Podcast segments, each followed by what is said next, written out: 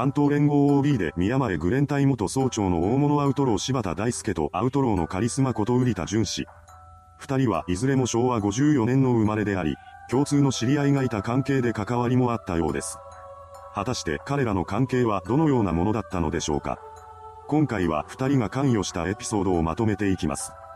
同じ世代の柴田と瓜田ですが、出会った時期はそれほど早くはありませんでした。その当時、瓜田は昭和53年世代のトップで残虐王子と呼ばれていた見立真一のことを裏で、脇が王子と口にしており、そのことが見立本人に知られて焼きを入れられていました。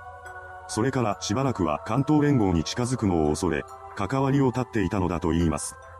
しかし、中学時代から付き合いがある先輩で見立て真一と出会うきっかけでもあった松島クロスから呼び出しをくらい、次のような話を持ちかけられました。自分や見立ての所属である A 副長ブラックエンペラーと敵対しているチーマーグループ、イラプションとバッドジルを叩き潰せば、バックレた剣を許す。これを聞いたウリタは話に乗っかり、構想に参加することを決めました。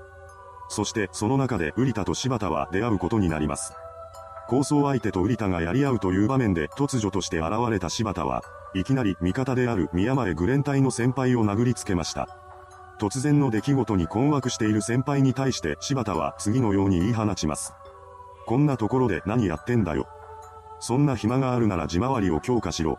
そして柴田は睨みを聞かせたまま瓜田の前へと立ちふさがり、その上で松島に対して、どれが瓜田ですかと問いかけました。おそらくこうしたやりとりの中には上下関係をしっかりとさせておきたいという狙いがあったのでしょう。不良の世界における世代の差は大きな上下関係につながりやすい傾向がありますが、二人の場合は同い年でした。ただ、早くから暴走行為に明け暮れ、宮前グレン隊のメンバーになっていた柴田は、同い年だけど俺の方が代は一個上だと瓜田に対して凄みます。このやりとりがきっかけで、同世代ではありながらも両者の間には立場の差が生まれてしまいました。そのため、瓜田は柴田に対する苦手意識があったそうです。とはいえ、心の内では自分の方が上だという意識もあったと語っています。そのようにして松島から言いつけられていた構想に参加していた瓜田でしたが、中には木村兄弟の兄である木村太一郎も加わっていた構想がありました。後に敵対することとなる関東連合と木村兄弟ですが、この頃はまだ対立関係になかったようです。また、瓜田と太一郎が友人だったということもあるのでしょう。そこで行われた喧嘩はなかなか決着がつかず、最終的にはそれぞれが代表者を出し、1対1でやり合うことになります。その時代表者として出た人物ですが、それは杉並の代表格だった瓜田ではなく、木村太一郎だったのです。そして彼は相手の代表者と戦い、勝利を収めています。そのようにして構想自体には勝利したわけですが、瓜田自身が決着をつけなかったことに関東連合メンバーは激怒しました。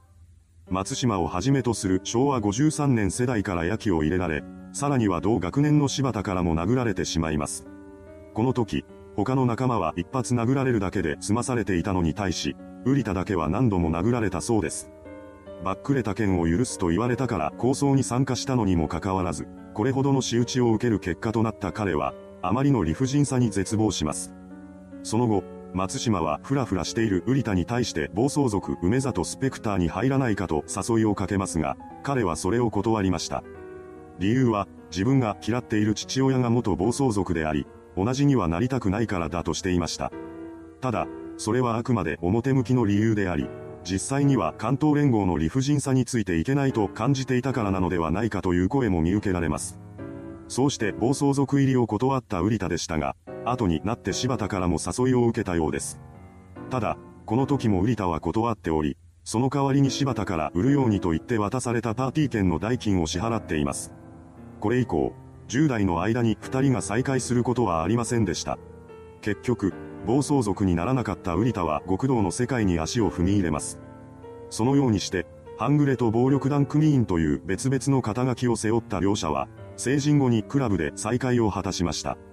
数年の時を置いていたからか、二人の間に以前のような殺伐とした空気はなかったと言います。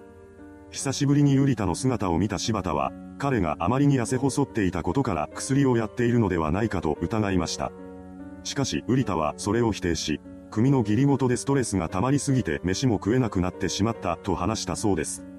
ヤクザ社会には義理ごとと呼ばれる付き合いがあり、襲名披露、葬儀、法要、方面祝い、組事務所開きなどがあるたびにその行事への参加や、祝儀の用意等をしなければなりません。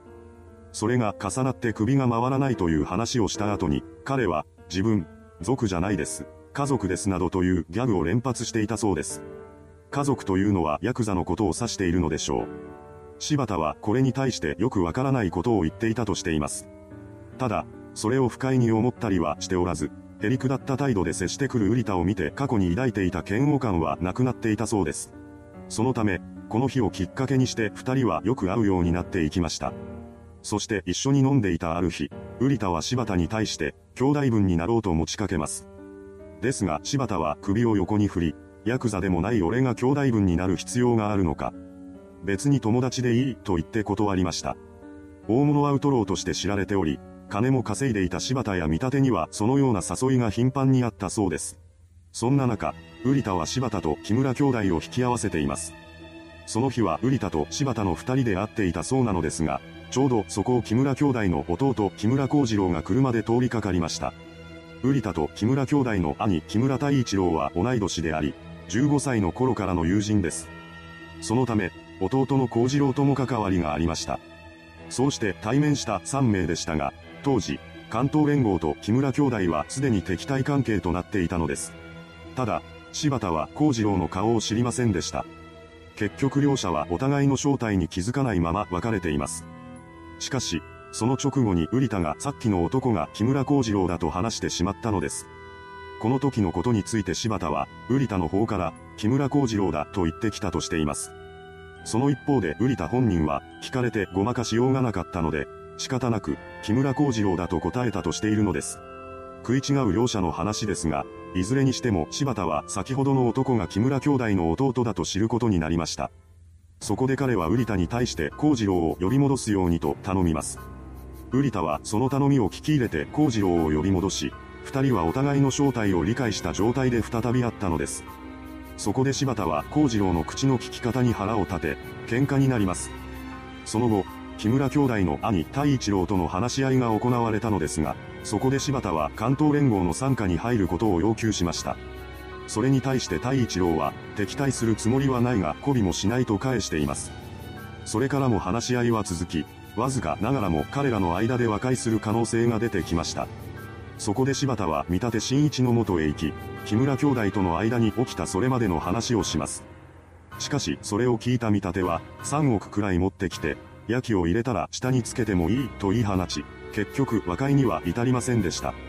また、この話をする以前に柴田と瓜田の間では木村兄弟とやり合ったことを口外しないという約束がされていたらしく、柴田がそれを破ったことで瓜田は彼との関わりを絶ったとしています。ですが、柴田の証言はまたしても別物でした。何でも、瓜田が知り合いのモデルに付きまとい始め、まるでストーカーだったというのです。さらには言動が全く理解できないものになっていったのだと言います。そしてそんな姿を見るようになってからは瓜田からの電話に出るのをやめたそうなのです。それからも瓜田の言動はますますおかしくなっていったとしており、彼の著書である遺書の内容も押して知るべしとしています。そのためか、柴田の周りでは、嘘と呼ばれて馬鹿にされているそうなのです。それ以降、二人の関わりはなくなっていましたが、2015年に瓜田が自身のブログで柴田大輔の筆名である工藤昭夫を名指しして彼を挑発しました。その上で地下格闘技大会ジアウトサイダーに出場し、自分と戦えと投稿したのです。これに対して当初柴田は沈黙を貫いていましたが、彼のブログにコメントが殺到したこともあってかしばらくして沈黙を破り、次のような投稿をしています。皆さんが盛り上がるなら出ても構わなかったのですが、場を作るかどうかはアウトサイダー側との問題なり、今の生活なり、もろもろ含めて言い出しっぺである瓜田本人次第のことなので僕からは何とも言えません。どういうつもりで発言したのかわかりませんが、今更やる気もないんじゃないですかね。そもそも、ただのハったりだった可能性もありますけど、今更僕の方から瓜田に対して悪意を持って何かをしてやろうなどとは微塵も思っていません。人間性や人それぞれの好き嫌いはどうあれ瓜田は目立ちますし、行動も受けるのである意味エンターテイナーだとは思っています。この投稿に対して瓜田はブログを更新。再び柴田を挑発する文章を投稿しました。ですが、挑発されている党の本人はというと、瓜田のブログのことを書いては消し、消しては書いての嘘だらけの売り棒のブログと言い捨てています。その後もブログなどを通じて話題に上がることはあったものの、結局それから話が進展することはなく、試合も実現には至りませんでした。また、それ以外の場所で二人が交わるということも起きていません。いかがでしたでしょうか？関東連合 OB とアウトローのカリスマ。たびたび食い違う証言がありますが、いずれにしても関係は良くなく、現在は関わりもないようです。今後両者が相対する場面は来るのでしょうか？それではご視聴ありがとうございました。